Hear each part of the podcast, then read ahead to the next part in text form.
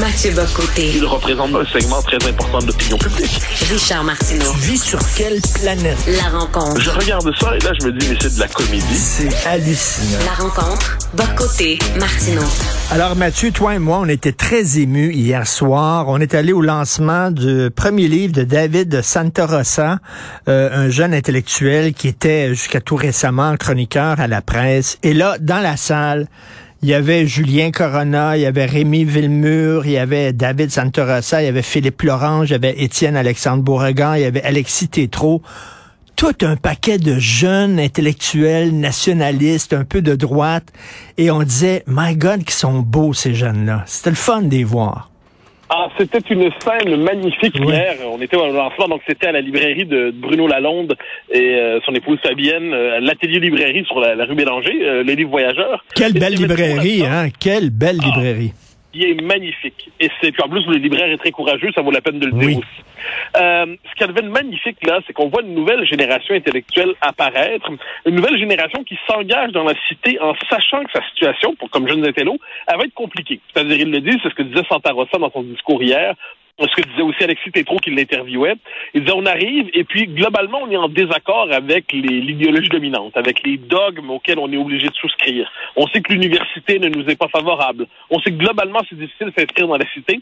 Et pourtant, c'est une génération qui s'inscrit avec, euh, je dirais, à la fois une forme de fidélité revendiquée à toute une série de concepts et d'idées, hein. euh, l'histoire, la culture, la mémoire, la continuité, l'appartenance, l'héritage puis qui s'inscrit dans la cité, puis avec une forme de courage que je trouve tout à fait admirable. Donc, courage sur le plan personnel.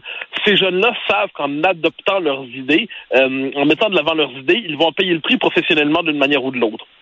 Ils avancent dans la cité, convaincus néanmoins que c'est un juste combat. Puis on voyait cette génération-là, ils ont tous entre 20 et 30 ans environ, puis ils publient tous leur premier livre en ce moment. Il y a eu euh, Étienne Alexandre Beauregard, par exemple, qui est sorti Le schisme identitaire. Il y a, comment s'appelle-t-il, euh, Alexis Tétrault, qui a écrit euh, Cette nation qui n'allait pas de soi. Là, il y a Pierre Berthelot qui était là, qui a écrit son livre sur euh, l'histoire de la, représentation du blessé dans la culture québécoise. Il y a euh, hier, c'est David Santarossa sur la pensée woke, qui est son premier livre. Et là, que, que j'ai eu le plaisir de lire hier soir et ce matin. Et qu'est-ce qu'on voit dans ce livre? C'est vraiment important de dire. C'est une jeune génération qui est frappée notamment à l'hégémonie, qui est confrontée à l'hégémonie woke dans l'université, à l'hégémonie woke dans l'espace public. Et là, Santa Rosa nous dit, ouais, mais le, le, le propre de l'idéologie dominante, c'est qu'on se de nier sa propre existence. Et là, on nous dit, non, le wokisme n'existe pas, c'est une, c'est une pensée conspirationniste de genre de droite ou ainsi de suite. Et là, Santa Rosa avec un calme, parce que c'est un, c'est un intellectuel qui écrit sans point d'exclamation. C'est un intellectuel très calme qui euh, se penche sur les textes, qui prend au sérieux le camp d'en face. Puis il dit, bon, on va regarder vos idées, puis on va regarder ce qu'ils disent. Puis là, il décortique les arguments un après l'autre. Il décortique les thèses un après l'autre. Il décortique les idées une après l'autre.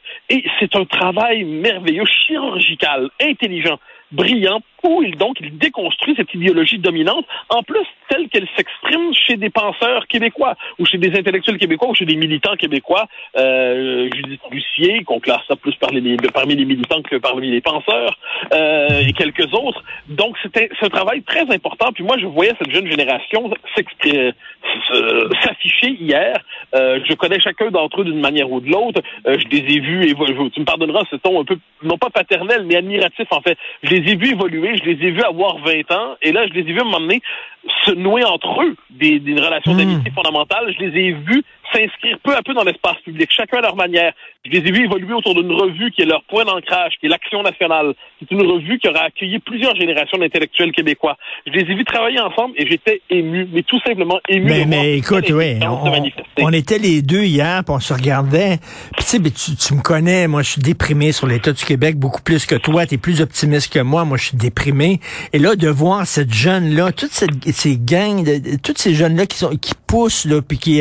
Et je me dis, my God, il y, a de l'espoir. Et c'était drôle parce que toi, t'es jeune, Mathieu.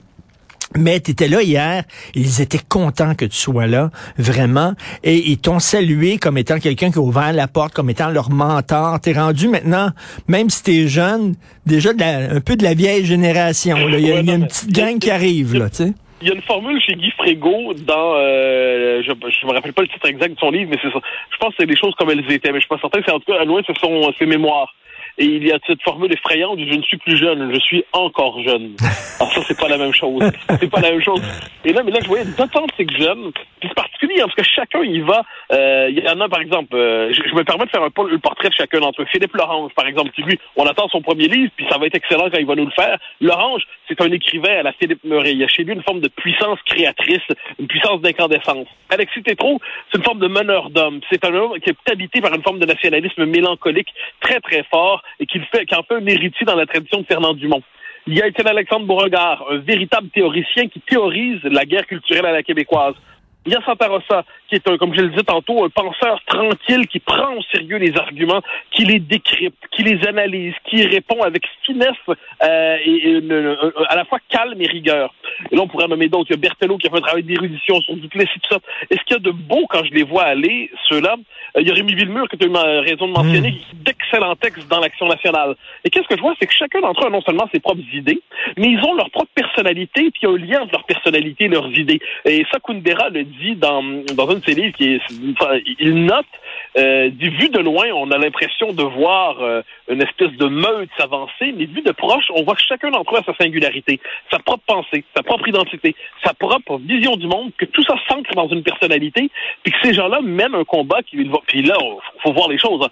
Quand on s'engage à cet âge-là sous le signe des idées, sous le signe des, convictions les plus fortes, ben ça traverse les années, puis à un moment donné, on se retrouve 20 ans plus tard, mmh. on se dit, mais où est-ce qu'on est rendu les uns les autres? J'ai eu le, bonheur de vivre ça.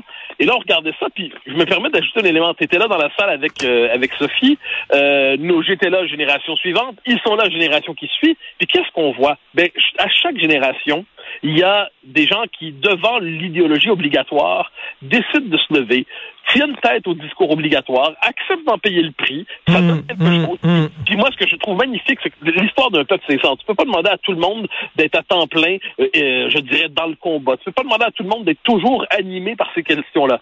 Mais à chaque génération, il y a quelques esprits qui se lèvent et qui font revivre une tradition, qui font revivre une pensée, qui l'inscrivent dans la durée, qui donnent, à, puis qui, qui, en inspirent d'autres. Carl Bergeron, qui était présent hier, euh, pour qui j'ai la plus grande estime et amitié, eh bien, Santa Rosa lui a rendu hommage en disant, voilà un intellectuel qui se situe à l'extérieur de l'université et qui incarne pour nous la possibilité d'une vie intellectuelle authentique à l'extérieur des, des grandes institutions dominantes. Donc moi, je vois ça et je suis très ému parce que je me dis, mm. le Québec tient aussi parce qu'à chaque génération, il y a des gens qui disent que le Québec doit tenir et pas mourir. Le chanoine Grou, pour qui j'ai la plus grande estime, comme tu le sais, au début des années 20, on pourrait même dire au début du 20e siècle, au début des années 20, quand il lance l'Action française de Montréal, qui va devenir l'Action nationale ensuite, mais il dit la même chose. Il dit, on est dans une situation d'avachissement global, mais si quelques-uns tiennent tête et font revivre les idéaux, eh bien, ces idéaux-là vont féconder la prochaine génération, puis ça va donner, donner quelque chose. Ça a donné la Révolution tranquille. Donc moi, là-dessus, je suis juste admiratif de ce que j'ai vu hier et je tenais à rendre hommage à cette jeune génération qui émerge. Et tu sais, des fois, on pense aux gens qui ont écrit le refus global, ces gens-là qui ont changé vraiment l'histoire des idées au Québec.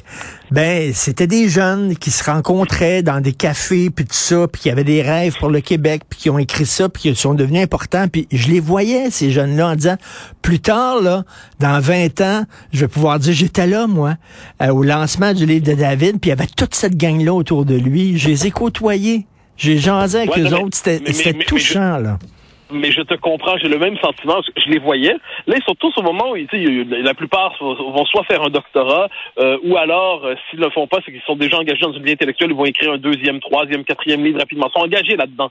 Euh, certains sont, sont on le sait, a été, pendant quelques semaines, été chroniqueur à la presse, qui a été liquidé pour cause de, mal pensée, de mauvaise pensée. Euh, puis il y en a d'autres. Mais là, ils subissent des... c'est difficile quelquefois, ils subissent des, euh, des moments difficiles, des... Comment dirait sur des obstacles. Et ils se relèvent. Et moi, ce que je vois, c'est que je les vois dans 20 ans. Puis je me dis que si... Euh, bon, moi, je suis, comme tu dis, je suis... Je sais pas si je suis plus optimiste que toi. Je dirais peut-être que je suis moins désespéré une journée sur deux. Et, euh, et pourquoi le suis-je? Parce que je me dis toujours que j'aimerais que tous les Québécois soient à temps plein engagés dans la lutte pour leur survie. Tu as écrit un texte magnifique hier dans le journal où tu disais euh, ben, un peuple qui veut pas vivre m'emmener dans quelle mesure est-ce qu'on peut le, le, faire tenir artificiellement? Est-ce hmm. qu'un jour on se dit et moi je vois ça puis je me dis il en suffit à quelques générations de quelques-uns pour tenir le fort, pour tenir le fort, dis-je, pour tenir, pour garder vivant l'idéal. Ne serait-ce que pour ça, ça vaut la peine de poursuivre. À travers notre histoire, on n'a jamais fait rien d'autre. Et puis, ben, on est à un moment aujourd'hui, on voit naître des gens qui prennent la suite. Prendre la suite. À chaque génération, on se demande si ça va arriver. Donc là, devant nous, ça arrivait hier soir. Oh non, c'était vraiment très touchant. Euh, écoute, demain, on se reparle de Fadi Daguerre, euh, le, le, boss de la police de Longueuil qui va devenir chef de la police de Montréal, parce que hier, on a soupé ensemble, toi et moi, après ce ah. lancement-là. Et à un moment donné, ça fait ding-dong sur mon téléphone. Et là, je regardais ça et ça venait de tomber, un tweet. Euh, Fadi Daguerre, chef de la police de Montréal. Puis je t'ai montré le tweet, puis tu dit, oh, tabarnouche. Ouais, ben on va regarder oh, comment la force canalisée par, euh, par notre ami Santa Rosa se traduit probablement dans la prochaine gestion de la police de Montréal par Fadi Daguerre. On en parlera avec plaisir et désespoir cette fois. Demain, Mathieu, salut. Bye bye.